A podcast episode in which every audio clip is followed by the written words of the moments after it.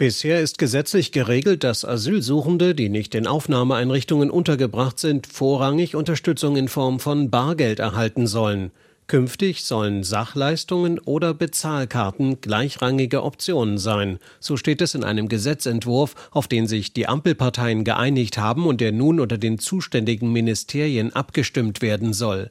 Im Gespräch sind auch Ausnahmen, etwa für Asylbewerber, die einen Job haben und deswegen ein Konto besitzen. Befürworter versprechen sich von der Einführung von Bezahlkarten, dass dadurch verhindert wird, dass Asylsuchende Geld aus ihrer Unterstützung in ihre Heimatländer schicken können. Kritiker befürchten Diskriminierung. Aus den Bundesländern kam der Ruf nach Rechtssicherheit. Sie forderten deshalb eine bundesweite Regelung.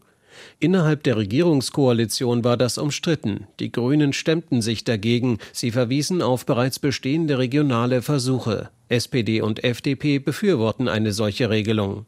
Bundeskanzler Olaf Scholz stand unter Druck, eine Einigung herbeizuführen. Nächsten Mittwoch will er sich mit den Ministerpräsidenten der Länder zu einem Asylgipfel treffen.